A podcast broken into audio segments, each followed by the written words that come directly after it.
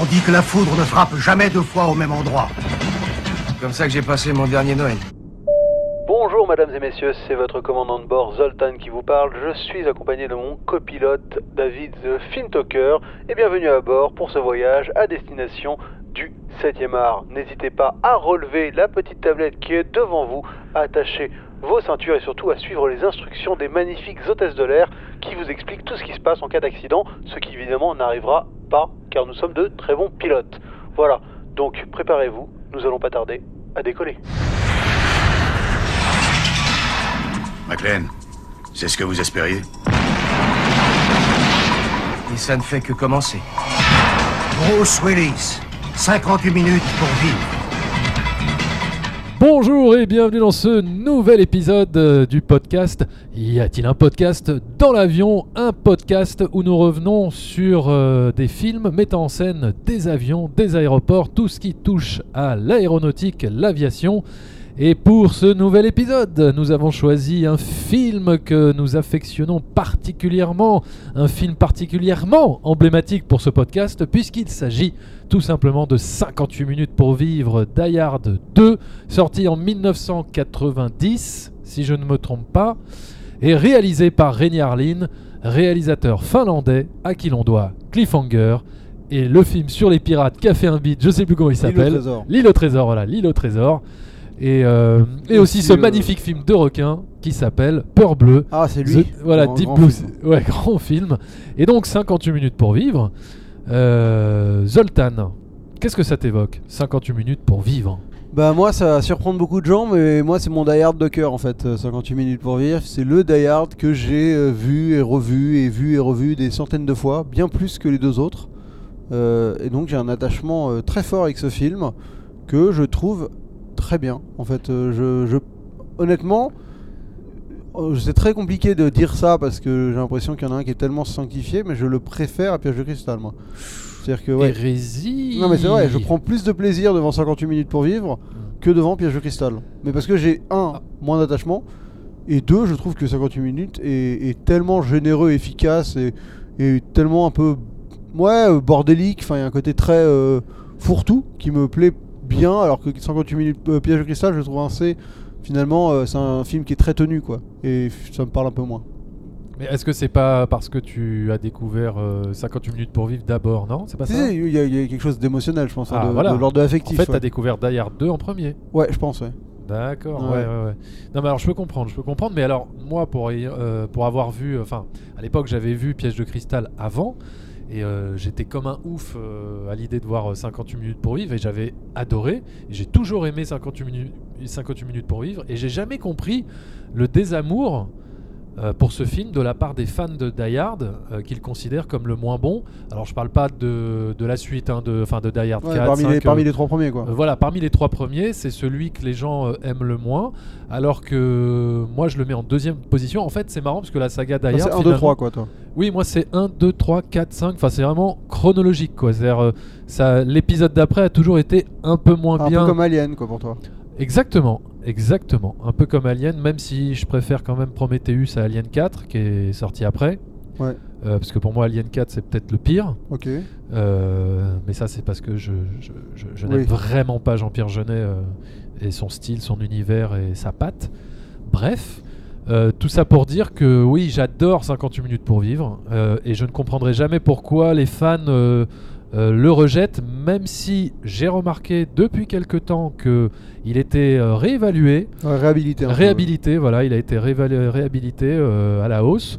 Peut-être au vu de toutes les autres suites qui sont sorties ces dernières années et qui sont d'une pourriture à, à- à en ouais. écœurer Ah bah, n'importe ouais. quel Il est- cochon. Il, est sorti dans cette décennie, le 5 Euh, Parce que je pense que le 5, il est dans mon top 3 des pires films de la décennie, moi, en tout cas. s'il est sorti oui, en oui, 2010. oui, c'était c'était après 2010. Ouais, ouais, le ouais, 5, bah, je pense ah oui, dans le top 3 ça a- des. Ah oui, ça a été une horreur. Déjà que le 4, moi, je- le 4, je l'avais pas aimé, j'avais trouvé ça très moyen. Mais alors le 5, euh, ouais, ça a été, euh, c'était Ouais. une, une horreur, quoi. C'est une horreur. Mais moi, là où je comprends pas pourquoi 58 minutes pour vivre est, est si déprécié, c'est, je comprends pas pourquoi on, on- on l'aime moins. Surtout que on retrouve en tout cas plus que dans par exemple Une journée en enfer, plus que dans le 3. Je Oui. retrouve- on retrouve plus le John McClane de Piège de cristal dans le 2. C'est-à-dire ce personnage euh, totalement isolé, euh, qui doit se battre tout seul contre euh, tous ces terroristes, trouver une solution, euh, sauver sa femme et tout. Et euh, je trouve qu'il conserve euh, le, le- le- comment te dire la, l'essence même ouais, de John McClane, c'est-à-dire son humour. En Ouais. fait, c'est ça qui définit aussi John McClane, c'est le héros euh, qui a beaucoup de second degré, qui a beaucoup d'humour, qui prend le, qui, qui, qui, qui limite fait quelque part des fois un petit clin d'œil au spectateur, qui prend le temps de, euh, tu vois, de, mais sans que ça vienne entacher Et le, chie un peu, quand même. et qui en chie, ouais, qui en chie grave. Bon alors dans dans dans Die Il en Hard chie 3, aussi, euh, ouais, il en chie aussi quand même pas mal. Mais euh, je trouve que, enfin, dans Die Hard 3, je, ce que je voulais dire, c'est que je retrouve moins le John McClane que j'ai aimé dans Piège de cristal. Euh, Bah, il dans a une gueule de bois, quoi. Voilà, on retrouve un John McClane qui a une gueule de bois, qui est qui traîne un peu la patte. euh, alors Ouais. c'est c'est voulu, hein, c'est- le personnage qui est, qui est écrit comme ça et, et c'est bien aussi, tu vois, ça, ça change un peu. De toute façon, il y avait vraiment cette volonté de casser Ouais, mais voilà, Euh, moi ce- j'ai moi, j'ai ce- une théorie en fait ce, là-dessus. ce- ouais. ce- ce schéma narratif, enfin ce, ce concept. Je pense qu'en fait, Die Hard 3, il arrive donc dans cette volonté de casser euh, une formule. Et en fait, dans ces cas-là, souvent, le film qui a juste euh, fait la formule de manière efficace est souvent décrié en mode euh, Ah ouais, mais regardez, euh, il y en a un, il, s'est juste, il a juste fait la même chose, et l'autre, ah bah, il a révolutionné le truc. Alors qu'en fait, c'est pas évident de faire une bonne suite. Enfin, je veux dire, on l'a vu par la suite, le 4, le 5, c'est regardable, c'est de la merde. Parce que bah, une bonne suite, même qui reprend l'idée de base, le concept, pour qu'elle soit une bonne suite, et bah c'est pas facile quoi. Et je trouve que Die Hard 58 minutes pour vivre, c'est une bonne suite. C'est-à-dire que c'est harmonieux avec les personnages, tu les retrouves à un moment qui est plutôt cocasse, un an après, donc tu as une espèce d'évolution de ce qui s'est passé entre les temps. Euh, Il y a toujours cette dynamique qui existe. Euh, euh, comment elle s'appelle euh, la McLean euh, Shir- Shirley McLean Non. Non, euh, Molly. Molly McLean, elle a, elle a quand même un rôle important dans le film, et elle arrive à, elle arrive à faire un peu quelque chose. Euh, d'une certaine manière, enfin, y a- y a- et, et l'en- l'enjeu est encore plus gros. Enfin, Ouais. ça fonctionne comme suite, quoi. Moi, je trouve que, ouais, j'ai jamais compris pourquoi. hein, euh, je trouve que ce film fonctionne euh, super bien. Et juste comme ça, petite anecdote personnelle. à l'époque où j'étais en école de ciné, on nous avait demandé d'acheter un bouquin sur le scénario. C'était Story de McKee, je crois. Et, et je crois que c'était dans ce bouquin. hein. Et, euh, et en fait, le bouquin étudiait le scénario de 58 minutes pour vivre, quoi. Non, mais pour dire que quand même, ça, re- ça restait euh, un, film plutôt bien construit, dramatiquement, euh, les enjeux, les retournements, voilà, l'évolution dramatique, etc. Enfin, je trouve que ça, se tient bien. Il n'y a rien de, enfin, tu vois, on est, ça dépasse pas les bornes. C'est pas, c'est pas du grand n'importe quoi. Euh, ça, ça tient, ça tient plus ou moins la route. Ah quoi. ouais, ouais, moi, Le méchant est charismatique, euh, euh, il est inquiétant. les situations, voilà, le- encore une fois, on retrouve. L'opposition de, des forces de l'ordre face à McLean. Ouais, voilà. c'est pas forcé, quoi. Enfin, Oui, alors c'est vrai qu'on pourrait dire, ouais, bon, c'est une redite du premier, il y a encore sa femme qui est en danger, qui doit sauver, patati, il est tout seul, alors il est pas dans un building, il est dans un ouais, aéroport. mais je trouve que ça arrive de Et- manière harmonieuse et Ouais. c'est pas, ça paraît pas Alors- être totalement aberrant, quoi. Voilà, alors. Euh, Parce c'est pas son avion qui est concerné, c'est l'aéroport. Enfin, je trouve que c'est pas si euh, immédiat que ça, quoi. C'est pas genre l'avion de la femme de McLean est pris en otage, quoi. Non. Oui. Il se passe un truc dans l'aéroport qui fait que l'avion, il a juste plus moyen d'atterrir, quoi. C'est ça. Donc je trouve ça pas si euh, improbable, mais euh, mais Alors, ce qu'il y a peut-être d'un problème. Bon, là, euh, attends, on, va, on décolle. on, fait, on fait, on fait, on fait la checklist. Ouais, on fait la checklist. Donc, Die Hard, euh, sorti donc en 1990, 58 minutes pour vivre en France. Die Hard 2, parfois, euh, parfois, parfois sous-titré Die Hard Harder, Die Harder, pardon, Die dans, Harder, dans le ouais. titre original. Il n'y a pas de titre québécois, je suis extrêmement déçu. Donc réalisé par Harling. Mourir dur. Mourir dur, 2. Euh, donc euh, René Harling, on l'a dit, il s'est fait repérer surtout grâce à Le Cauchemar de Freddy, euh, donc, euh, qui est Freddy Krueger 4, enfin Ouais. Nightmare on Elm Street 4. Donc, C'est son deuxième film américain, si je dis pas de, de grosses conneries. Il aura fait après donc Cliffhanger, L'île aux pirates, euh, Peur bleue, Driven. Et à partir de là, tout part un peu à volo. Et euh, je vous avoue que ces dix derniers films, il est retourné faire des films en, en- en Finlande vers la fin.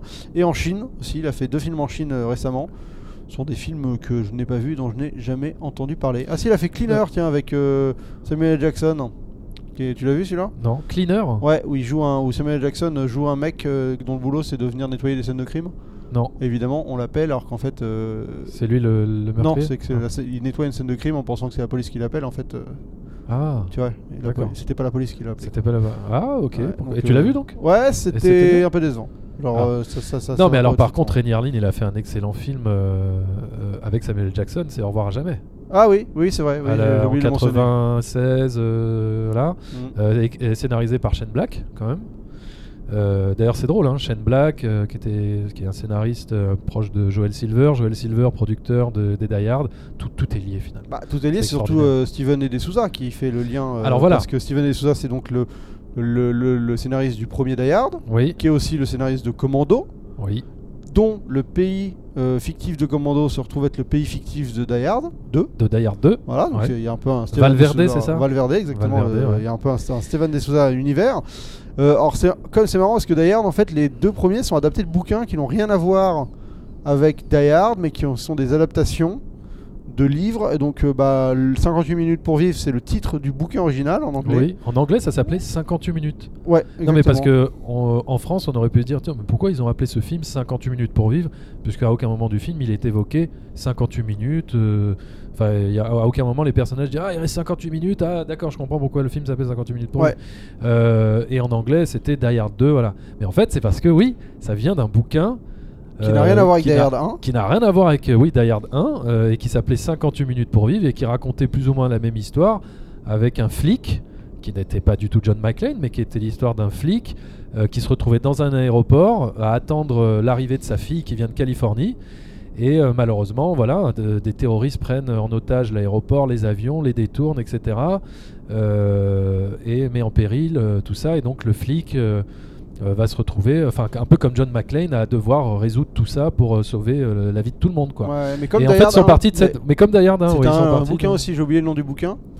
Euh, euh, Every euh, machin One Night. Attends, ouais, je sais plus, je sais plus le nom, mais en tout cas, c'était. euh, euh, je sais plus quoi. C'était aussi le nom d'un bouquin qui était assez similaire et à chaque Ouais. fois en fait ils ont incrusté le personnage de John McClane qui, est- Et- qui voilà. Et alors pour la petite anecdote, euh, c'est euh, le, le producteur, c'est Lawrence Gordon, c'est le ça? Du Dans deux, le hein. 2, Ouais, ouais, je vais te du dire 1 et du 2. euh. Hein. Bah c'est pas Joey Silver hein, du un Si, si, mais euh, ils sont. Ils Il y a sont deux. Charles Gordon.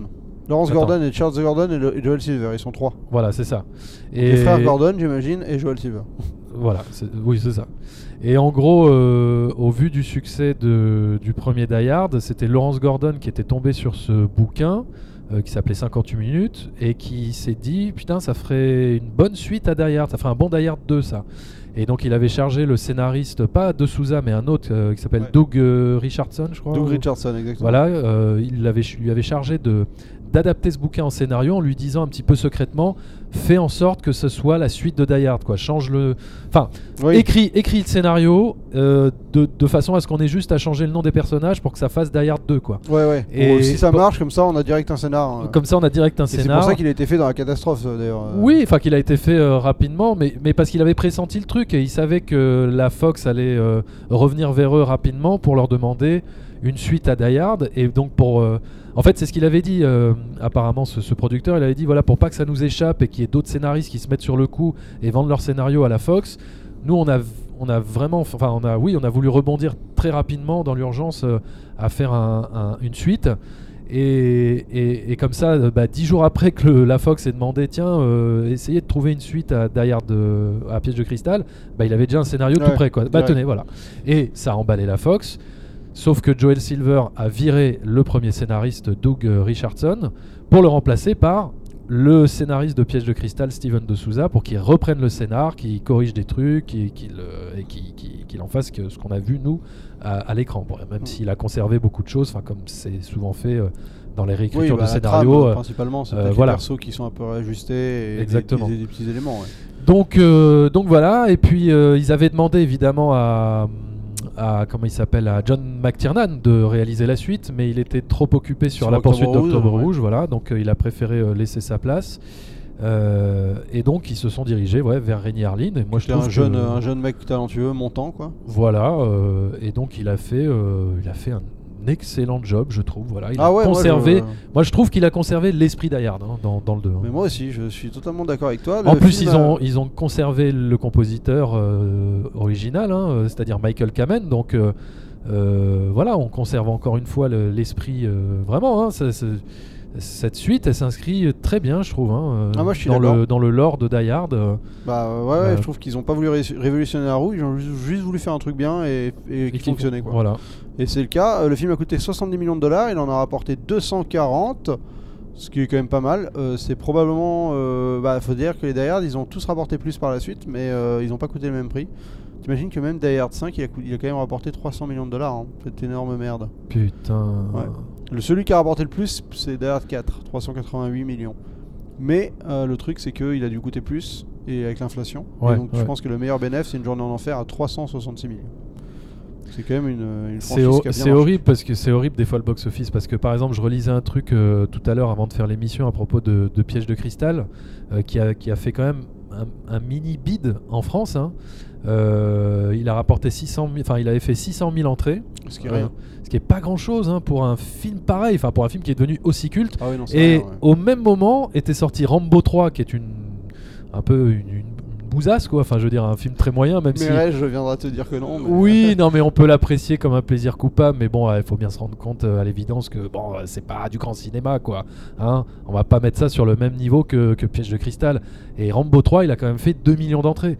Alors évidemment, c'est Stallone, c'est Rambo, ça joue là-dessus. Non, mais pour dire que Ouais, que parfois c'est injuste, le quoi. troisième épisode d'une saga, là où justement euh, le troisième Ouais. épisode de 58 minutes pour 20 de la saga Die Hard fonctionnera très bien aussi. Donc, euh, oui, oui, oui. C'est souvent, euh, faut le temps au public de se, de se De se familiariser. familiariser. Puis Bruce Willis à l'époque, c'est vrai, n'était pas du tout connu pitches, du public.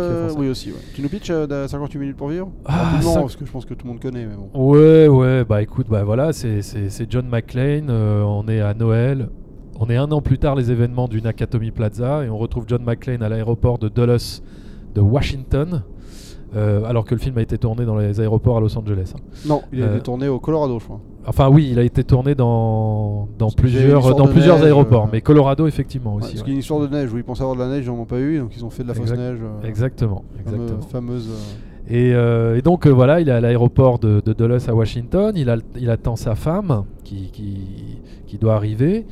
Et euh, alors et d'ailleurs bon là euh, c'est l'une des choses les plus un peu improbables et tirées par les cheveux du, film, c'est euh, comment bah, comment fait- faire des, enfin comment impliquer John McClane dans cette histoire. Et donc c'est un petit peu bon, c'est vrai que là-dessus c'est un peu facile. Il est, il est en train de fumer une clope dans un café de l'aéroport et puis euh, il regarde deux types qui ont l'air louches et il dit ah ceux-là ils sont louches. Euh, ils se sont passés un, un paquet. Tiens je vais les suivre. Et hop en les suivant bon bah il découvre qu'en fait euh, ils trafiquent des choses euh, et il y a toute une scène de baston bah, dans, dans, dans les dans dans tapis roulants de, tapis de, roulants, de- de bagages. ouais, avec Et- euh, le T1000 de. Non, alors, oui, alors oui, il y a Robert Patrick Ouais. qui joue dans le film, mais euh, il n'est pas dans cette scène encore. Ah bon Enfin, C'est pas, là où il meurt euh, super vite Non, non, non, euh, non, Robert Patrick, il meurt après. c'est après, au milieu du film, quand il y a toute une grosse gunfight avec plein de, avec plein de méchants. Enfin bon, bref. Et donc, donc voilà, il s'aperçoit que, enfin voilà, donc on comprend qu'il y a des terroristes euh, qui euh, sont en train de prendre en otage l'avion, en train de détourner les avions, en fait, de prendre le contrôle De de la tour de contrôle Ouais, c'est ça. et euh, de se faire passer pour la tour de contrôle Ouais. et euh, Pour et- pouvoir faire atterrir un avion. pour pouvoir faire exactement atterrir un avion qui détient un Un, un- général. un, un général enfin comment dire un général d'un pays fictif d'Amérique du Sud Ouais. Valverde. voilà Valverde et, euh, et voilà et en, donc- en fait, c'est très- il y a toujours ces différences. Mine de rien, il y a souvent cette histoire de général qu'on libère ou qu'on doit faire. ouais libérer. voilà c'est ça On a eu la même chose la semaine dernière avec Air Force One. c'est ça Donc c'est exactement quand même pas, quand même un truc qui revenait beaucoup. euh. ouais euh, ils avaient envie de raconter des histoires de, de généraux qu'on libère ouais, ouais. Ouais, c'était en vogue. Euh, et donc voilà, bah, John McClane se retrouve euh, ultra impliqué là-dedans puisque sa femme fait partie des avions qui sont euh, malheureusement en train de faire des tours dans le ciel. Ouais, En attendant de- potentiellement plus de carburant et qui Euh, pourront plus atterrir. et voilà, il y a une limite de temps, il y a une course contre la Il y a un montre. climat de merde, il y a du blizzard et on voit pas la piste. Voilà, enfin, voilà, ils éteignent la piste, etc. Ouais. Donc voilà, je pense qu'on a tout bien pitché, tout bien résumé. Bah, décollons. Décollons.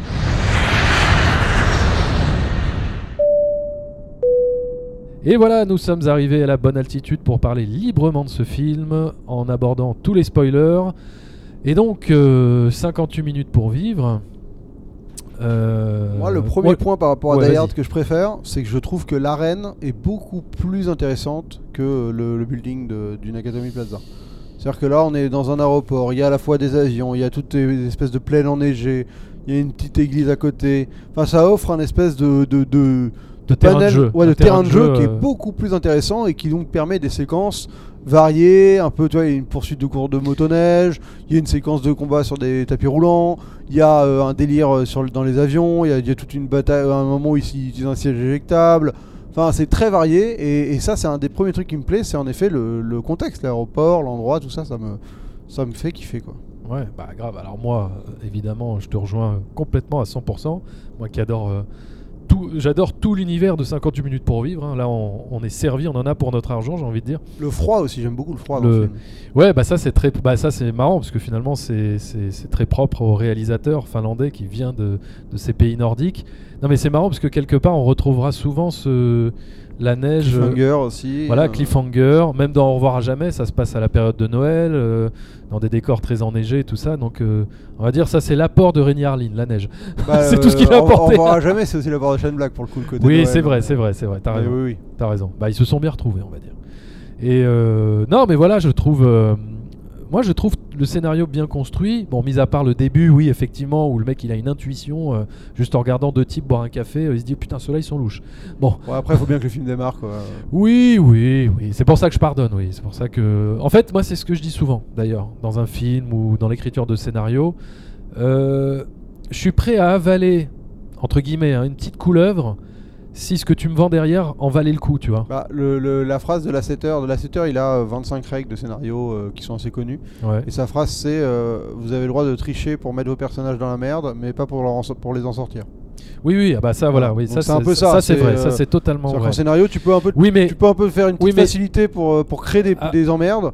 Par contre, faut pas qu'ils s'en sortent par une ce facilité. oui, c'est ce qu'on dit souvent. C'est genre, ah, comme par hasard, le mec réussit à trouver ceci pour s'en sortir. Là, c'est vrai que ça passe pas.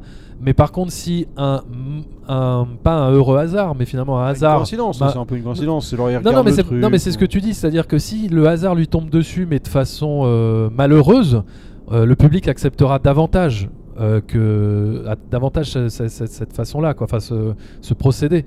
Mais, mais justement, je trouve que dans 58 minutes pour vivre, euh, c'est plutôt un heureux hasard. C'est plutôt une coïncidence qui ne met pas le policier dans la merde. Euh, c'est, une- c'est justement une coïncidence qui lui permet de euh, Qui crée de- toutes de- les emmerdes du film, quoi. Après, euh, Bah, non, dire, les emmerdes du film seraient arrivées quoi oui, non, mais pour nous, nous qui suivons McLean, je veux dire, euh, s'il avait pas vu ça, il Ça se serait juste- retrouvé à buter des mecs, à, Ah bah oui, à mais risquer sa vie, à machin. oui, mais, vois.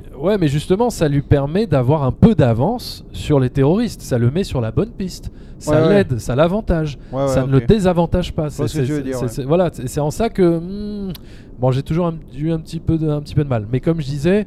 Et comme tu disais, tu as raison, euh, bon, il faut bien que le film démarre, et puis c'est ce qui compte, quoi. C'est après, quoi. C'est le début, on va dire, l'appel à l'aventure, comme on dit dans les règles de scénario. euh, bon, on va dire que là, il est un petit peu bâclé, euh, mais pour nous plonger rapidement dans le vif du sujet, quoi, on va dire. Voilà. Euh, mais sinon, euh, non, voilà, sinon, qu'est- qu'est-ce que je pourrais dire? Non, mais c'est fou. Je... Ah, Après, c'est vrai que ce qui est difficile, c'est de revenir sur un film avec lequel tu as grandi depuis tout petit. Moi, je l'ai vu, Ouais. j'avais 10-11 ans. Euh, donc, pour moi, ce film, il est impeccable. Alors que si je l'avais découvert là, à l'âge que Ah j'ai, ouais, je pense que ça fait pas du tout la même. Ouais. voilà, on aurait dit ah ça ça va pas, ça c'est pas bon, ça ce truc j'y crois pas, ou ouais c'est pas très intéressant, tatata. Bon, mais donc c'est très difficile je trouve d'avoir du recul, mais mais en tout cas euh, voilà, euh, il y a des il y a des retournements de situation qui fonctionnent, je trouve. euh, Comme lequel, en- hein bah, Comme celui du. Je sais plus comment il s'appelle, l'acteur euh, l'acteur noir qui jouait dans Un prince Ah à oui. New York, là. Totalement, ouais. Euh, qui est censé être un allié, enfin qui fait partie de Ouais. l'armée, et qui est censé être un allié de John McClane, et qui s'avère être en fait. non, pas lui? Comment tu dis? Euh, Non, non, euh, c'est le colonel. euh, Le colonel Stewart. Non, non, euh, bah Stewart, non, le c'est colonel le- Stewart, c'est le méchant. Sergent Non. Hall Powell, non, Hall Powell, Ouais, euh, Serge. euh, non, Powell, non, le, c'est le, Ouais. le, le, le black dans, de- dans Piège de cristal. Euh, bon, bref, ce gars qui, qui est le leader de- du groupe Art, armé, euh, il s'appelle euh, son, son, rôle d'acteur c'est Art Evans et c'est Leslie Barnes. peut-être, je sais Ouais, plus. je vois sa photo, c'est lui. Et bon, bah voilà, ça tu le vois pas, pas forcément venir, tu vois, le coup des chargeurs. John Amos, pardon. Commandant Grant. Voilà, commandant, commandant Grant. Ouais, ça. Voilà, il joue John Grant. Amos, pardon. Voilà, c'est ça. Euh, commandant Grant, euh, non mais voilà, tu le vois pas forcément venir, quoi. Le, le coup des chargeurs euh, blanc. euh, tu vois, c'est- des bons petits retournements de Ouais, c'est situation. marrant comme délire le coup des, des deux chargeurs, le rouge et bleu et. Ouais, non mais c'est ouais, mais au début c'est vrai que quand tu le vois, pourtant tu le vois ça, hein, il te le montre, hein, c'est pas caché. Tu, tu- Non, tu non, les vois mettre des trucs rouges, après des trucs bleus, tu fais mais c'est quoi ces couleurs? Et euh, tu, tu- bon, je sais pas, ça doit être leur code pour mettre leur, euh, leurs munitions, je sais pas, j'en sais rien. Puis après tu fais ah d'accord, putain en fait c'était euh, les bleus c'était des balles à blanc et les rouges c'est des vraies balles. nanana. Bon et euh, non mais voilà, moi toutes les scènes d'action, de poursuite dans la neige, euh, moi je les kiffe toutes quoi. hein, euh, Ah ouais, ouais, moi, euh, je trouve ça vraiment pas mal du tout. hein, la- même euh, la scène euh, qu'on pourrait dire ah c'est un peu over the top celle-là tu vois la scène où- grenades dans le avec les là. grenades dans le Ah, dans, l'avion moi j'adore Ah non ouais, mais j'ai trouvé ça génial d'ailleurs c'était un peu le money shot dans la bande annonce Ah tu oui. vois La caméra euh, au-dessus et lui qui se fait éjecter, Ouais, euh, la c'était gueule un- qui s'avance. euh, ouais c'était bien fait d'ailleurs hein, je trouve Ouais, ça passe très bien encore, hein, franchement. euh, c'était pas dégueu. Non, non, ça passe très bien. Moi, ce que je trouve euh, assez, euh, assez fun, c'est vraiment, je, je trouve qu'ils arrivent à créer des personnages crédibles mais détestables dans les. Tu vois, en effet, le mec qui joue dans, euh, dans New York Police Blues, là, euh, Donny France, qui donc Ouais. Carmine Lorenzo, là, qui joue le, le mec de la sécurité de l'aéroport, il est, il est, il est bien écrit ce perso parce qu'il est détestable, il fout dans la merde, il veut pas y croire, mais à la fois. euh, tu vois, tu vois il, il reste un peu assez crédible quoi. Et ça, c'est pas évident. Je trouve ça vraiment pas facile de, de faire ces personnages-là. Euh, J'aime beaucoup ce qui est raconté par les, sur les médias dans, dans ce film. Euh, c'est là où vraiment ils foutent. euh, c'est dans ce film-là où je, je confonds avec le premier peut-être. Ouais. Non, c'est dans le premier où à la fin elle fout un coup de poing aux journalistes. Euh, C'est dans oui le oui premier. c'est dans le premier, oui, Ouais, c'est dans autant le pour premier. moi. mais là elle le elle le Ouais, elle le tasse. retrouve. Elle le tase. Elle le ta- Oui, bon, ça aussi, on pourrait dire, ah, comme par hasard, la femme de McLean qui avait foutu un pain au journaliste se retrouve dans le même avion que lui. Bon, encore une fois, ça, c'est des trucs. euh, Ouais. Histoire de. de C'est un- quoi, C'est d'ailleurs, non, mais d'inscrire, voilà, de- d'inscrire le film dans, dans, dans une suite, quoi, de, de, de retrouver un peu les mêmes personnages. Mais c'est. C'est truculent. voilà, oui, c'est ça. C'est truculent de, re- de, re- de retrouver euh, ces deux personnages qui se détestent euh, enfermés dans le même avion et l'autre continue à être un gros connard de journaliste qui veut exploiter le malheur à des fins journalistiques et puis elle euh, qui va finalement réussir à, à la fin à le, à le punir un peu quoi comme dans la fin du premier film. Ouais, exactement. ouais. C'est rigolo. D'ailleurs, c'est- marrant parce que dans, au début du film, quand on nous présente la femme de John McClane dans l'avion, euh, elle est assise à côté d'une vieille dame qui lit un journal et sur le journal, il y a une photo de l'arme fatale. Et euh, c'est drôle parce que finalement, c'était le- Produit par euh, Joey Silver. voilà, produit, voilà, machin. Bon, un autre studio, Warner Ouais. Bros. côté euh, genre petit, euh, parce que quelque part, c'était un peu euh, Oui, le concurrent. Pour les vieux, quoi. non, peu. mais L'arme fatale, Oui, Die Hard, tu vois, c'était un peu les, les- les deux films d'action phares des années 80-90, euh, un peu en, en concurrence, quoi. Donc, Ouais. petit clin d'œil sympathique. Mais qu'est-ce que je voulais T'en dire penses quoi euh, du gars qui est au sous-sol? Ouais, non, c'est marrant. C'est parti comme au cinéma. Putain, À un moment donné, il lance un truc comme ça, il est con. Non mais, ouais, c'est rigolo. euh, c'est- Bah, on aurait pu s'en de- passer. c'est On aurait pu encore s'en une- Non, mais passer. c'est c'est cohérent avec ce que Die Hard raconte, où c'est vraiment les, les outsiders, les, les, les petites, les petites gens qui font les trucs Ouais. les, les grosses institutions. Enfin, tu vois, il y a quand même Ouais. un. Je trouve qu'il est cohérent avec ce, qui, avec ce que le premier racontait, où c'est le, le, le chauffeur de la limo qui finalement euh, elle les aide à pas s'échapper à la fin. euh, Enfin, tu vois, euh, le, le petit flic, euh, Le petit flic, bouffe euh. des donuts qui finit par être le seul qui y croit. euh. Bah finalement il joue, euh, il joue un petit peu ce rôle-là, lui, le Oui. gars du sous-sol, le rôle du flic qui n'existe plus dans le deuxième Die Hard. Ouais, il est au téléphone, je crois. hein. cet allié. Oui, non, mais il a euh, une scène ça, ouais, qui dure une minute. Il Histoire lui envoie un de- fax. euh, Ouais, histoire de, re- de encore une fois. D'ailleurs, de- il bouffe encore des Twinkies. hein. Ouais, à chaque fois que tu l'as, lui, euh, il Normal. bouffe un Twinkies. normal. Normal. Et, euh, non, mais voilà, donc euh, ça, ça fonctionne. Et, et puis, et puis, je trouve, ouais, moi, je trouve Bruce Willis hyper investi. Ouais, là, il, dans- est, là il est à fond. il est à fond, Et la quoi. VF est trop bien. Ouais, la. VF, elle défonce. Il le, notre, le regretté. Le regretté Patrick Poivet. ouais, mais il Ouais. était- dans celui-là, il est vraiment extraordinaire. hein. Génial, j'adore. euh, ouais, j'adore les répliques, j'adore le. Ouais, il est. T'es à fond, t'es à fond dans le film, quoi, je trouve. hein, euh. C'est ça, c'est qu'en et en plus, il y a quand même. euh, je veux dire, moi, il y a un truc qui me calme à chaque fois, c'est cet avion qui s'écrase, quoi. Ouais. C'est-à-dire qu'au milieu du film, Alors, il te flingue euh, 150 personnes. hein, Dans la, 300 première, dans la première version du scénario qui avait justement été écrite par Doug Richardson, ça se passait pas comme ça. Il avait été moins violent, le mec. Il avait fait en sorte que. En fait, il avait fait en sorte que ce soit un avion de, De fret. la, de fret, ouais, de la fête de FedEx, un truc comme ça, qui percute un autre avion, euh, un jet privé en fait. Donc, bon, c'est tout aussi euh, horrible, hein, il y a des gens qui meurent et tout, mais, mais moins que un Boeing euh, 747 rempli de, de Ouais. passagers euh, lambda, euh, euh, Ouais, voilà, ouais, 350 Et personnes. donc, qui euh, ouais, pour, parce que ça, c'est l'histoire que les mecs. Là, ça une- direct. Ils ont une tour de contrôle annexe où ils, ils peuvent envoyer les mauvaises infos et le crash, il est. Là, ça. T'en vois pas souvent des vrais crashs Ouais. d'avions avec des avions pleins. Dans ça. les films, euh, ils ont pas osé tant que ça, hein, finalement, tu vois. Ouais, c'est ah mais moi ça m'avait limite traumatisé hein, cette scène hein, à l'époque. Ah limite traumatisé. Non, parce que c'est pas rien. L'avion, en plus, tu vois vraiment, il, arrive, il débarque sur la piste, juste elle est trop. Enfin, il- Ouais. il, pensait qu'il était plus haut. Et, puis là, là où ils sont horribles, là où ils sont très sadiques, c'est que juste avant que l'avion s'écrase, ils te montrent un petit peu les passagers qui sont à l'intérieur. Donc tu vois une vieille grand-mère, euh, toute gentille, euh, un enfant et Ouais, tout. vous fais, oh voulez, un, mon vous Dieu. voulez un peu de thé ou un truc comme ça Ouais, voilà un truc euh, genre. On va oui, bientôt va- arriver. tu sais, oui, voilà, on va bientôt arriver. Vous inquiétez pas, putain, elle souffle, Ouais, elle était en ouais. panique. Tu dis, oh là là, quelle horreur. Et puis après, t'as John McClane qui se balade parmi les débris. Il ramasse une, une, une poupée de petite fille, tout ça. Tu fais, oh là là. Bon. Ouais, c'est ouais, cruel à ce moment-là. Est... Mais euh, ouais, euh, qu'est-ce que qu'est-ce qu'on pourrait dire d'autre euh Moi, il me fait marrer le général aussi. C'est vraiment genre le rôle, euh, le, le de Fidel Castro quoi. Ah oui, euh, C'est vraiment genre euh, gros cigare, le général il est là, il a la gueule de Fidel Castro, il, il vient du, du Valverde qui est genre l'espèce d'ersatz de Cuba. euh, tu vois, et, la motivation des méchants est un peu moins, on va dire, trouve que la motivation du Est-ce 1, qu'elle est politique ou est-ce qu'elle est euh, financière, bah, c'est ça, hein. voilà, elle est un peu ambiguë quoi. Ouais, je trouve que le 1 c'est la grande force de Die Hard, c'est de se rendre compte qu'en fait on n'a pas affaire à des.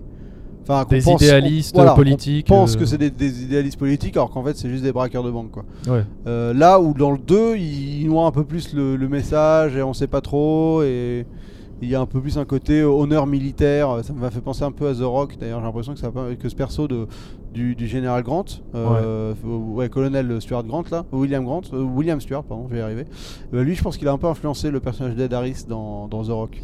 Ah ouais, c'est possible. Tu vois, cette espèce de soldat dégoûté de d'un truc euh, qu'on n'a pas respecté suffisamment jusqu'au bout. euh, Hmm. tu vois, on respecte pas les militaires à leur juste valeur. Et qui est prêt à, Ouais, qui à vrille, sacrifier des gens pour, euh, pour sa cause. Quoi. Ouais, voilà, ouais. Ouais, Je trouve que ça lui ressemble un peu. En plus, Ed Harris lui ressemble un peu aussi à William Sadler. Donc, euh, Ouais, ouais. J'adore cet acteur d'ailleurs. bah, il est pas, on l'a pas vu dans. Enfin, il est pas si. Il est dans le film, il est excellent. On l'a, on l'a beaucoup vu dans les, bah, on l'a vu dans les films de Frank Darabont, euh, dans La Ligne Verte, dans Les Évadés. Et à chaque fois, il est excellent. Euh, il tient des, ouais, bah c'est vraiment un acteur de second rôle. Hein, euh, C'est ça, ouais, vraiment. euh, ouais. c'est limite son, est-ce que c'est pas, c'est pas son rôle le plus. Bah là, en regardant sa filmo, écoute, le plus euh, connu, franchement, ou- euh, enfin- je trouve que c'est son rôle le plus connu. hein. Et donc ouais, on est en 1990 et on voit, euh, je sais pas si c'est pour la première fois, mais en tout cas on voit euh, le T1000, euh, Ah Robert oui. Patrick. Robert Patrick, Euh, bah, je- il était inconnu euh, à l'époque du. Ah bah, euh, je sais pas, hein, moi je l'avais jamais vu avant et en tout cas c'était sorti avant Terminator 2, ça c'est sûr. Mhm. Et, euh, et en tout cas voilà, si vous voulez voir Robert Patrick avant qu'il joue le T1000, bah, c'est dans 58 minutes Et pour lui. Il doit dire euh, une phrase. Ouais. Il y a, Fran- il y, a, euh, il y a Donnie Brasco from the Bronx encore hein, dans ce film aussi. un tout petit rôle. Oui, exact, euh, exact. Euh, donc il s'appelle Qui s'appelle euh, John Leguizamo. John Leguizamo, c'est ça. Exactement. John Avec un tout petit rôle dans le film. Voilà. Mais c'est c'est un film. En, en effet, on est on est on est on a tous les deux le même pas pas, pas de recul vis-à-vis de ce film. En fait, on l'a on l'a on l'a tellement. Je pense que comme toi et moi, on l'a bouffé énormément enfant, euh, jeune Ouais. en tout cas. Ah, moi, je, tu vois, je le regarde presque tous les ans. ouais, c'est ça. à l'époque voilà. de Noël. C'est un film de Noël en plus. donc, Ouais. euh, Ah non, mais voilà. j'adore. Donc c'est sûr qu'on n'a pas cette espèce de recul ou de redécouverte ou de côté. euh, Ah, on pourrait l'analyser un peu plus froidement. Ouais, j'ai mais, du mal. euh, mais je trouve, moi je tiens à dire que c'est vraiment un Die Hard que j'aime énormément quoi. Enfin moi, je-. Bah, moi, c'est le deuxième meilleur Die Hard ouais. de toute la saga. Et moi hein. j'y prends beaucoup de plaisir à le revoir. Je trouve qu'il est, il est très jouissif. Il y a un côté un peu, euh, il, est, il est plus violent que le 1. Il y a, euh, bah, tu vois, il y a un avion qui, s'écrase. il y a même euh, des, des côtés, des impacts de balles qui sont un peu plus gore. Enfin, il y a un côté. Ah bah, il y a quand même un mec qui se fait écraser par un rouleau compresseur de valise là, ou Voilà. je ne sais pas quoi. Bon, tu te demandes comment il fait pour passer, mais bon, ça n'est pas grave. mais en tout cas, euh, voilà. Euh, Il y a ça. euh, Non, et puis alors, ce, que, ce est la fin est excellent. épique. La fin est épique aussi. La fin, elle est euh, surépique, ouais, quand t'as le, le, le Boeing qui, qui laisse traîner tout, tout son kérosène, et puis McLean qui fait C'est pas la Saint-Jean, mais ça fait rien. Et Et alors, allume en- évidemment en VO c'est Yippee Ki Motherfucker. Ouais, ah bah tu vois, ça, j'ai jamais vu en, en VO. C'est en fait les films d'avion. Toi globalement tu les auras jamais vus en VO. non, moi, dès que c'est avion, c'est VF. Non, non, mais. Là, bah, là, non, pour le coup c'est le Yippee Ki Motherfucker. il vient là. D'accord, parce que dans Die Hard 1, il disait pas Yippee Motherfucker? Euh, en français si. mais pas en VO. Non, mais en en VF, VO. il le disait, Yippee pauvre con. Oui. Dans le 1, il le dit. Mais dans le 2, ils l'ont ah, ils l'ont plus traduit par Yippee ils l'ont traduit par euh, C'est pas la Saint-Jean. Ah, pardon, oui, d'accord, oui, oui, oui. Oui, d'accord, ok. Bah, tu vois, je savais même pas. Eh je bah, voilà. tellement. Enfin, je l'ai pas vu. Comme je l'ai pas vu en VO, je savais même Ouais, pas que ouais. là, il disait Yippee Bah, moi, je me, suis, euh, je me suis forcé à les revoir en VO il y a pas si longtemps parce que j'avais envie de découvrir un peu la, la version originale de ces films-là. Parce que c'est vrai que c'est des films comme Indiana Jones, comme les Star Wars originaux, tout ça. Mon, mon réflexe naturel va aller vers la VF. Ah, mais moi, je suis incapable. mais, euh, je peux mais, pas revoir euh, ces films en VO. Bah ouais, trop si, dur. si, en fait, euh, moi je peux. Non, mais justement, ça t'apporte un nouveau regard, tu les redécouvres d'une autre manière. Ah non, je ne veux pas avoir un nouveau Tu regard, je veux me complaire dans mon regard Dans de, ton- dans ta nostalgie, quoi. dans ma nostalgie et dans mon regard enfantin. euh, Ouais, ouais. euh, je comprends. euh, En termes d'aéroport et d'avion, Ah, écoute, on est au paradis. Hein, on est, il y a on- tout. on- hein. on- Là, voilà, L'aéroport, t'as la, la tour de contrôle, les, les, les, les trucs de bagages. les trucs, euh, ah ouais, les à L'arrivée des passagers, les pistes, euh, les, les véhicules qui viennent euh, secourir. Euh, avion, t'en as pas énormément, euh, mais t'as quand même de quoi faire. Enfin, je veux dire, t'as un gros crash au milieu, t'as une explosion en vol, t'as des séquences de- dans l'avion. T'as des séquences dans l'avion où les passagers regardent euh, un film euh, sur un écran, ils regardent les Simpsons à un moment donné. Ah, tout ça ça, ça, ça participe à l'immersion. hein, Ouais. de- de- Ça doit être tellement anxiogène d'être dans un avion où on te dit on peut pas atterrir là. ouais, je pense, ouais. Oh là là. Moi, je crois que je fais un, infar- un, un arrêt cardiaque direct. Où tu tournes en rond pendant une heure, oh là là, l'enfer. Ouais, ouais, voilà. Non, mais c'est aussi pour ça. C'est aussi pour ça, peut-être que ça me fascine les avions, l'aéroport, enfin tout, tout cet environnement, c'est que quelque part, ce sont des environnements qui sont associés à la mort. Euh, euh, non, mais oui, non, mais c'est- c'est c'est des environnements où tu, quand tu, quand il y a un problème, tu meurs direct. Enfin, tu vois, Oui, tu oui, peux pas, c'est- peux pas facilement t'en sortir. Non. Et quelque part, il y a quelque chose de. Peut-être une fascination morbide de ma part sur ces environnements-là qui sont de toute façon toujours un peu rattachés à quelque chose de d'horrible, quoi. Parce que quand. Voilà, enfin. Ouais, c'est- pas comme. Enfin, un accident de voiture aussi, ça peut être horrible, mais tu peux. euh, c'est partout. tu, c'est partout, peux t'en les sortir. routes, euh, Non, et puis tu peux t'en sortir. Ouais, tu ouais, peux survivre. Là, à moins d'être dans l'avion de Sully qui atterrit sur le Hudson River, voilà. la, la classe. Hein, Euh, Bon, c'est quand même la surclasse. La surclasse. Mais sinon, généralement, tu, tu, tu ressors pas très bien du crash. Ouais. C'est pas au top de ta forme. vrai, vrai. Euh, voilà. Donc, euh, non, et puis alors, ce que, ce que, ce que j'aime beaucoup aussi dans Die Hard 2, c'est toutes ces séquences où John McClane est en danger et s'en sort au dernier moment. Et je trouve que c'est le suspense, la tension est toujours bien, bien mis en scène. Euh, donc, on a parlé de cette fameuse scène où on lui balance euh, 40 Ouais, les grenades dans la ouais. tronche et il s'éjecte au dernier moment. tout ça, voilà, c'est épique. Mais il y a aussi cette scène où il est sur le tarmac et euh, t'as un avion, euh, bah, l'avion du général Esperanza qui est en train d'atterrir et puis lui il est coincé, tu sais, avec sa doudoune là, il est, il peut pas s'en sortir, il est coincé, la roue va l'écraser, tac, il s'en sort au dernier moment. Euh, pareil, la scène du, du tapis roulant où il se fait surprendre par tous les, les méchants du, du colonel Stewart et que t'as t'as son flingue qui lui échappe et tu sais qui est à Gene Connery à Ouais. 3 mètres devant lui, il appuie sur le bouton pour que le tapis roulant vienne euh, pour qu'il euh, euh, pour que le flingue, euh, flingue, revienne ouais. vers lui et t'as le mec qui lui court dessus, tout ça machin, il le prend enfin beaucoup de scènes comme ça où il s'en sort toujours paf au dernier moment et c'est et c'est euh, c'est bien intense quoi je trouve. Ah ouais, ouais, moi je honnêtement en termes de mise en scène, on a beau me dire à chaque fois Die Hard c'est du velours et Die Hard 2 c'est pas bien, enfin, ou en tout cas je trouve qu'il y a des gens il y a quasiment de la médisance par moment sur la mise en scène de Harling. Moi je la trouve ultra efficace. Enfin je veux Ouais, dire, ce ah que ouais, je- non, je- totalement. peut-être que le découpage est moins précis, il y a peut-être un truc un peu moins euh, tu vois, euh, travaillé ou en tout cas euh, ingénieux. Enfin, et Mike Tiernan, il y a vraiment un rapport extrêmement étudié dans sa mise en scène. Là, il y a peut-être un côté plus instu- un- un- instinctif, Instinctif, ouais. un peu plus chaotique même, mais le ressenti est, est moi excellent quoi. Ouais, Je mais prends ça, du plaisir de fou quoi. Exactement, ça fonctionne et euh, voilà pour un film de 1990. Aujourd'hui, ça tient encore euh, vachement bien la route, quoi. Mm. Euh, Ouais. Même les scènes de crash, les scènes d'avion. euh, voilà, on a parlé la semaine dernière de Air Force One, Ah bah là, qui est voir, une ouais. catastrophe en termes de CGI et de crash d'avion en pleine mer. Et pourtant, le film est sorti 7 ans après. Ah ouais, non là, rien à voir. Et, alors que là, euh, je sais pas, tout, tout paraît, tout paraît vrai. Il y a peut-être que le tout dernier plan du film où tu as Ah, la tous les peinture avions. sur verre là? Hein? La, la peinture sur verre elle est bien faite quand même. hein. Oui, voilà, c'est ce que j'ai. C'est Ouais. du matte painting. Ouais, hein, du c'est matte ça painting, ouais. Euh, ouais. C'est un zoom arrière avec Ouais, euh, une voilà, espèce d'aéroport avec plein d'avions et tout.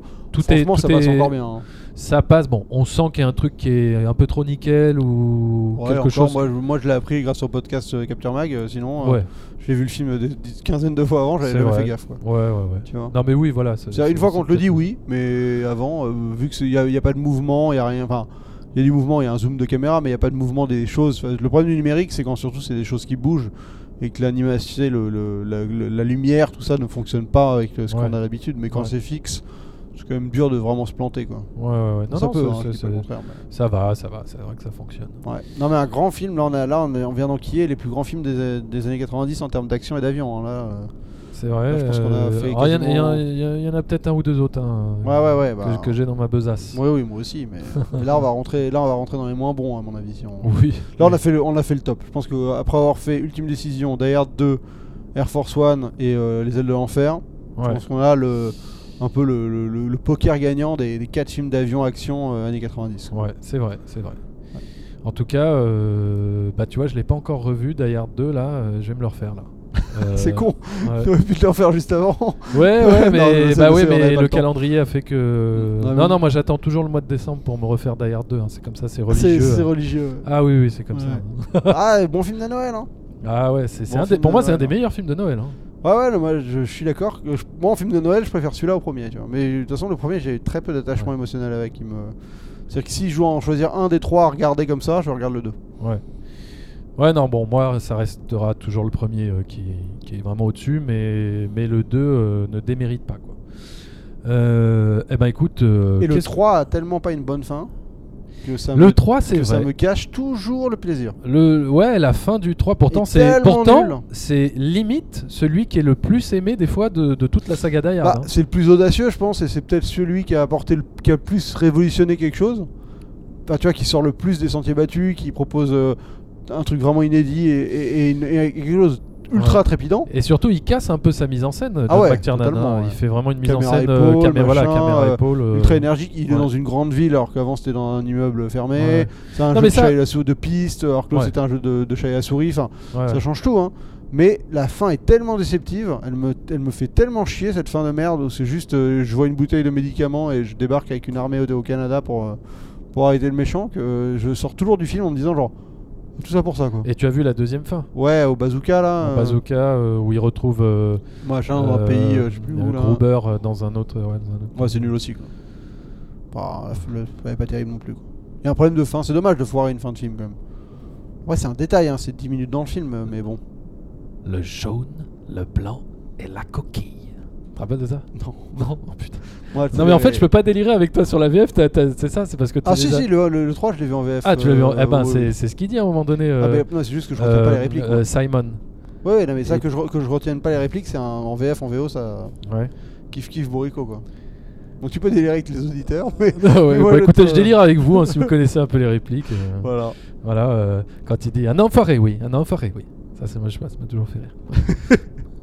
Voilà. Euh, Ton euh, petit top euh, de la saga Die Hard, donc euh, toi c'est un 2, ah 3, 4, bah 5. c'est 1, 2, 3, 4, 5. Ouais, ouais, ouais, d'accord. ouais. Moi, enfin, c'est- 4, 5, euh, ils sont hors cause. Ils n'existent pas pour moi, c'est comme Indiana Jones 4. C'est... Ouais, moi c'est 2, 3, 1, Ah ouais 4, 5. Ah, tu mets le 3 donc avant le 1, toi Ouais, mais je dis, j'ai aucun attachement émotionnel au 1. euh, C'est dingue Pourtant, je l'ai analysé, c'est un film que je trouve très bien fait et tout, mais j'ai pas ce kiff de le visionner quoi. Mais bon, ça fait partie de mes déviances cinématographiques. Hein. Bon, c'est comme ça, Des hein. fois, je sors un peu du. Ouais. des- des avis mais c'est ça qui est beau aussi hein, dans, Ouais. dans l'art cinématographique, c'est qu'il n'y a pas de Ouais, vérité euh, exacte. hein. Non, non, et- mais Euh. c'est un. Je suis d'accord- Moi, il me parle moins. Ouais. Je le trouve euh, un peu trop. euh, Je le prends un peu. Ah, c'est dur à dire, mais je le trouve un peu. Euh, Le 1, il y a un côté un peu plan-plan par moment qui me. Tu vois, il y a- il y a- je suis pas halté du début jusqu'à la fin. Quoi. Je trouve Ouais. qu'il y a un espèce de petit ventre mou au milieu qui me perd un peu. Et, euh, et alors que le D'accord. 2, il est, le 2 et le 3, c'est des aventures vraiment trépidantes, c'est le terme. Et je suis plus dans le trépidante que dans le- l'ambiance et les personnages créés par le 1. Quoi. Ok, eh ben écoute, euh, qu'est-ce qu'on pourrait dire d'autre? Bon, bah là, on pourrait dire que on va, tu vas le revoir avec plaisir parce qu'on arrive à Noël. Ouais, voilà, et que bah voilà, hein, c'est c'est vraiment le film que je vous recommande de regarder euh, à Noël avec Maman j'ai raté l'avion, Gremlins. euh. Ils vont ressortir en 4K Je ou voulais- pas les Die Hard? Il- Alors le premier Die Hard, il existe en 4K, Ah, euh, tu mais l'as- c'est tout. Tu, l'as pas pris encore? Euh, je, c'est Merege qui me l'a prêté. Ah, et il est bien, tu l'as vu? Il est, il est bien. Mais c'est pas, je me suis pas pris une claque. Ouais. Je me suis pas pris une claque en 4K, j'avoue. Mais, mais de façon de base, le premier Die Hard, il a jamais été extraordinaire en vidéo. euh, euh, à chaque fois, les, les, les- enfin, ouais, ça a Les jamais été une claque. Les en- copies sont pas dingues. Quoi. les copies sont pas dingues. Alors, est-ce que c'est inhérent au tournage de l'époque Euh, euh, Tu sais, des fois, il y a, y a- il y a ça aussi qui joue. Bah, c'est euh, un film de nuit euh, en péloche. Voilà, c'est quand même compliqué de les rendre magnifiques. C'est ça. Peut-être c'est ça. C'est la limitation de, de base. Hein, Ouais. dire, Mais en tout cas, je les avais, je les avais en Blu-ray. hein. J'avais la trilogie en Blu-ray. Et, La- euh, la et Duty. puis surtout, je, je, ça me rappellera toujours euh, le jeu vidéo sur PlayStation 1. Oh, il était trop bien. Il était il mortel. était trop bien. Tu te rappelles Ah, Ah tu as joué Ah, j'y ai pas joué qu'un peu, je peux te dire celui-là. Ah là là, Alors, pour ça c'est un genre de jeu. euh, alors, pour euh, ceux qui connaissent pas, le principe c'est que c'était trois jeux en un. Ouais. T'avais un jeu où tu jouais un third person shooter où t'étais derrière McLean un peu, un peu de haut. Tu te baladais dans, dans l'Academy Plaza et tu butais des gars euh, au fur et à mesure. Et c'était dense, hein, enfin, c'était long et tout, bien, bien fait. Le 2 c'était donc 58 minutes, c'était un jeu de shoot où avais, tu contrôlais une cible et tu shootais sur les. C'est ça. Tu shootais, euh, ouais, ça a commencé dans le, à l'aéroport, quoi. hein, Ouais. Comme dans 58 minutes pour vivre. C'est ça, ça ressemblait à Lethal Enforcer pour ceux qui connaissent, où les jeux où tu tirais avec un flingue sur ton écran. hein. Enfin à la base Ouais. c'était un peu Comme ça. dans les jeux d'arcade. Ouais, exactement. Et le 3, c'était un espèce de Crazy Taxi ou GTA où tu étais en, en voiture et tu pouvais tu devais faire des courses en voiture, en voiture et tu pouvais écraser tout le monde avec du sang sur le pare-brise. c'est l'ancêtre de GTA en fait. Mais c'est vrai que ouais, le, le- le- le- le- les trois films, les trois jeux en un, il y a un truc. euh, C'était jouissif quoi. Je me rappelle, je l'avais eu pour Noël. Ah, Enfin bon, quelle bien. époque. Non mais je l'ai saigné celui-là et moi je me rappelle, je l'avais tellement aimé que je l'avais offert à une camarade de classe pour son anniversaire. Mais le truc c'est que j'étais en primaire donc j'avais genre offert à une gamine de 8 ans Die Hard la trilogie en jeu vidéo, le truc improbable avec le recul. Mais Ah, le pauvre euh, Zoltan a- qui pensait pécho en lui offrant Ah ouais, un jeu elle, PlayStation. elle avait pas dû comprendre la gamine. Elle s'appelait Lorraine, je me rappelle très bien. Elle, avait pas dû comprendre que, genre, pourquoi tu m'offres ce putain de jeu vidéo avec des gens qui sortent dessus. euh, tu vois, genre, ok. J'ai 8 ans et demi. et voilà comment traumatiser l'enfance de quelqu'un. Ouais, mais en tout cas, ce jeu était en effet. je- moi, je préférais la toute première partie. Euh, la, la partie sur Die Hard. Là, pour le coup, elle était vraiment euh, la partie euh, piège de cristal. Ah Elle oui était trop bien, quoi. Ouais, ouais, moi j'ai. plein d'armes, c'était Ah, je sais pas, ouais. Moi je crois que j'aimais les. Moi j'ai tout aimé dans le jeu. hein. Je l'ai saigné, je l'ai ressaigné, je, je, je surkiffais. Euh, eh ben écoute, euh, voilà. euh, je, je sais plus si on a atterri. Mais je crois, hein. Oh non, on n'avait pas tiré encore. On n'a pas atterri. Bon, voilà, vous avez vu, hein, on, on se laisse euh, un peu embarquer par. Oh, bah, le pilote automatique. Oui, on était en pilote automatique. Allez, on va atterrir, c'est parti. Accrochez-vous. Voilà, nous venons On a d'atterrir. mieux atterri que le premier avion dans Die Hard, euh, dans, Piège dans 58 minutes pour vivre. Oui. Qui a, qui a un peu eu de mal à l'atterrissage cet avion. hein. Eh ben voilà, bah écoute, euh, commandant, capitaine, je sais plus comment t'appeler. Ouais, euh, non plus. copilote, Ouais. pilote. euh, Eh bah, écoute, c'était un plaisir de dégainer la carte Hard 2 quoi. ah ouais, C'est pas rien, c'est pas une carte anodine. Hein, mine de c'est rien. clair, c'est clair. On avait envie de le faire. On a, on a limite créé ce podcast euh, parce Bah, qu'on avait envie de parler là, on, Hard là, 2. on vient quand même de faire. Ouais, je pense qu'on a fait les quatre vrais films euh, qui, euh, qui étaient un peu ceux qui, qui, qui faisaient qu'on avait envie de créer ce podcast. quoi. Ça. Les ailes de l'enfer, Force One, Die Hard 2, euh, Ultime Décision. Là, Ouais, c'est. ouais. Il y en a encore 2-3 sous la main. hein, Ouais, on va les voir. Ah bah ouais, attends, euh, si tu dis ça après les gens vont dire ah bon donc c'est terminé leur podcast, euh, il n'y a plus rien Non, à manger. non, il y a du lourd. Attends, moi, Flight non. de Zemeckis, j'ai envie d'en parler. Sully, j'ai envie d'en parler. Ouais, ouais, Seul au monde, hein, euh, aussi, Et on puis peut en la- parler. Seul au monde, ouais, carrément. Et puis euh, bon, on va se faire quelques nanars quand même. Turbulence à 30 000 pieds. Euh, non mais tu m'as sorti un nanar Ah la oui. dernière fois avec Ouais, Marc Hamill là. Avec Marc Hamill, celui-là, à mon avis, il peut Oh être. euh, Non, mais li- Est-ce que limite on le regarderait pas ensemble en mode commentaire audio. en mode commentaire audio C'est pas très sympa, c'est pas très agréable à écouter commentaire audio en podcast, mais écoute, on peut s'amuser à faire ça. Si on Bon. le fait, on essaie de le, de le mater ensemble. ouais. Ça pourrait être Ça drôle. roule. Eh ben écoute, euh, eh ben écoutez, mesdames et messieurs, merci beaucoup de nous avoir écoutés euh, durant Ouais, ce vol. voilà. Hein, mettez, des- mettez des étoiles et des commentaires sur iTunes, iTunes et euh, Voilà, voilà, on sur tous les sites de podcast. Exactement. euh, N'hésitez pas à partager, ça nous fera plaisir. N'hésitez pas à mettre sur tweet, à, à nous tweeter les films que vous voulez, dont vous voulez qu'on parle. Ouais. Si jamais il y en a un qui se détache, on traitera en priorité. Carrément, carrément. voilà. Allez-y euh, dans un les petit tweet avec euh, moi et David mentionné et vous nous mettez. J'aimerais que dans le podcast vous parliez de. Évidemment, si vous nous sortez un film où il n'y a pas d'avion dedans, vous vous doutez bien que. Ouais, ouais. Ah, il faut qu'il y ait au moins allez, euh, 10 minutes d'avion. Ouais, faut Voilà. que. Parce qu'on n'a pas euh, tellement instauré la règle. Non, mais. De- dire, quel euh, film de- on, nous on devons parler s'autorisera un peu ce qu'on enfin, ce qu'on trouve pertinent sur le moment, mais euh, tu vois, euh, Destination Finale 1, euh, il y avait, y avait un, un quart d'heure d'avion au début, et Ouais. un- ça suffisait quoi. C'est vrai. Voilà. Voilà, eh ben écoutez, merci beaucoup. À très bientôt euh, à bord de notre compagnie. On espère vous revoir euh, très vite. Et euh, d'ici là, passez un joyeux Noël. Et on se retrouve très bientôt. Au revoir.